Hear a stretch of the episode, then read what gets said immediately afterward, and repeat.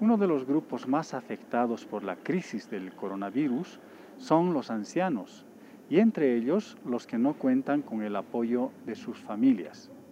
Gracias al apoyo de Caritas Alemana, en las últimas semanas, Pastoral Social Caritas de Bolivia concretó su apoyo a 15 hogares de ancianos en 8 jurisdicciones eclesiásticas donde se han beneficiado más de 1.200 adultos mayores.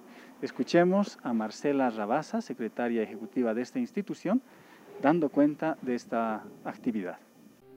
Pastoral Social Caritas es el brazo social de la Iglesia Católica en Bolivia y en el mundo. Y durante este periodo de la cuarentena, pues uno de los de las mayores preocupaciones que tenemos es la población adulta mayor, población que está muy expuesta a los riesgos que implica el coronavirus y nosotros llevamos trabajando con esta población desde más de ocho años. Es por este motivo que surgió la iniciativa de llevar insumos de higiene a todos los hogares y asilos de adultos mayores a nivel nacional y eh, poder coadyuvar en su protección.